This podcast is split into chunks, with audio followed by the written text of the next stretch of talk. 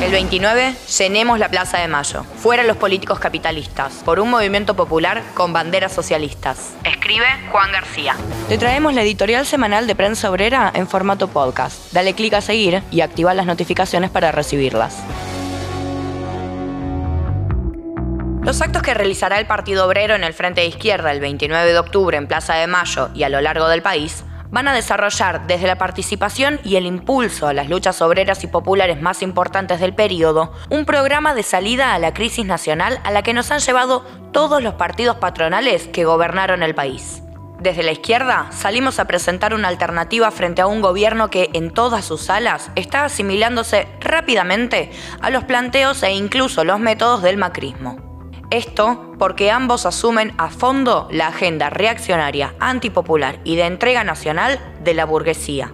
Por si faltaba un episodio para mostrarlo, el desalojo a las comunidades mapuche de Villa Mascardi, coordinado en conjunto por Aníbal y Alberto Fernández desde la Casa Rosada, enterró todas las mesas de diálogo previas en el altar de los intereses del desarrollo inmobiliario privado que tienen los lobbies del turismo en la zona es la política de Patricia Bullrich y Arabela Carreras, llevada adelante sobre la misma familia de Rafael Nahuel, quien fuera asesinado por la prefectura bajo el macrismo. Al kirchnerismo no se le escuchó ni una palabra de repudio.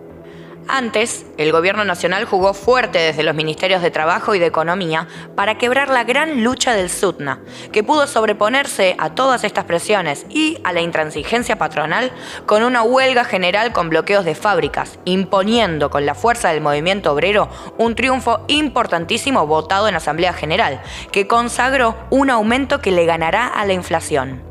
El conflicto del SUTNA mostró que los políticos del oficialismo y la oposición no dudan en apoyar a las multinacionales y conglomerados nacionales como FATE contra los trabajadores.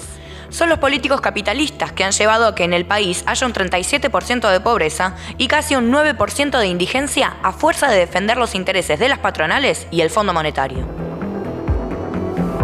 En el medio, también para defender los intereses capitalistas, pero esta vez los de la minería y el agronegocio, el gobierno enterró de un plumazo en el Congreso el dictamen de la ley de humedales, esta vez haciendo caso al consejo de López Murphy, un halcón liberal que celebra la política y el presupuesto de ajuste de masa y el FMI.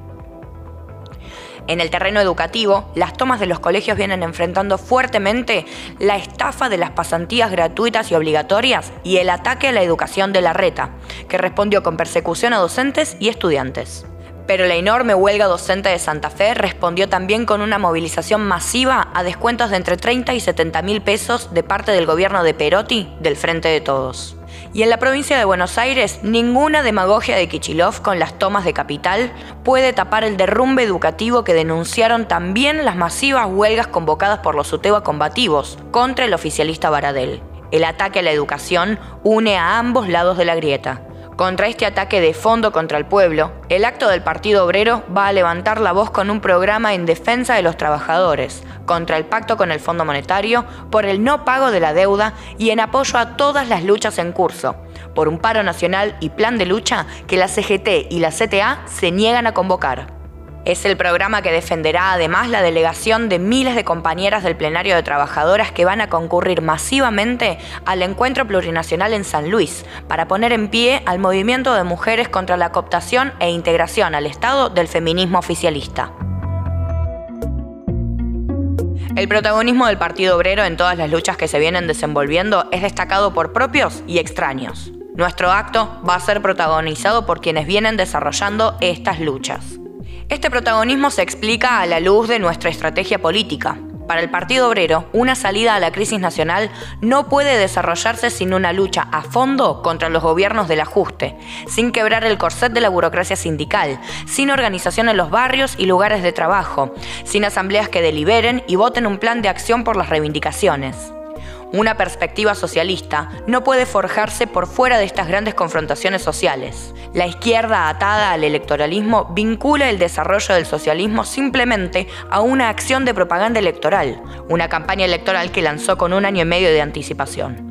Nuestra consigna congresal, por un movimiento popular bajo banderas socialistas, le plantea a todo el movimiento popular que enfrente el ajuste la necesidad de darle la espalda al peronismo que pacta con el Fondo Monetario para desarrollar una alternativa política sobre nuevas bases.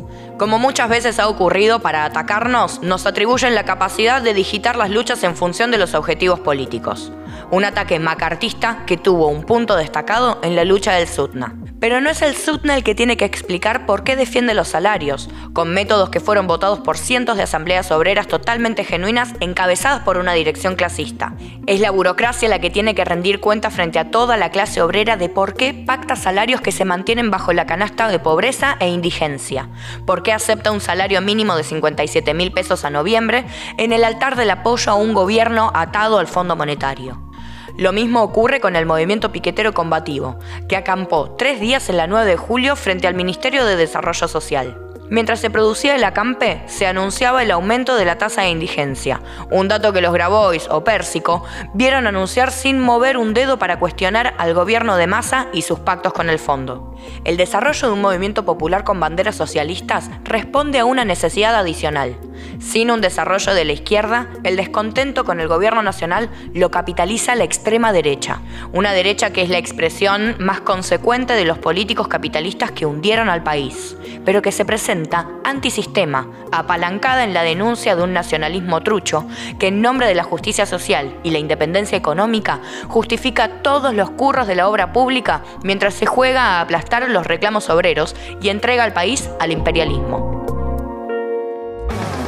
Contra estos liberales, el acto del Partido Obrero va a desarrollar un punto de vista internacionalista, es que mientras los Milley nos venden que con la dolarización se terminan los problemas del país, el mundo dolarizado y liberal se encuentra cada vez más resueltamente a la catástrofe. Por eso vamos a denunciar la guerra imperialista por el reparto de Ucrania y toda Europa, incitada por los Biden y los demócratas de la Unión Europea por un lado, y por Putin y el régimen restauracionista por el otro, y a levantar una tribuna contra la catástrofe social, ambiental y laboral del capitalismo en todo el mundo.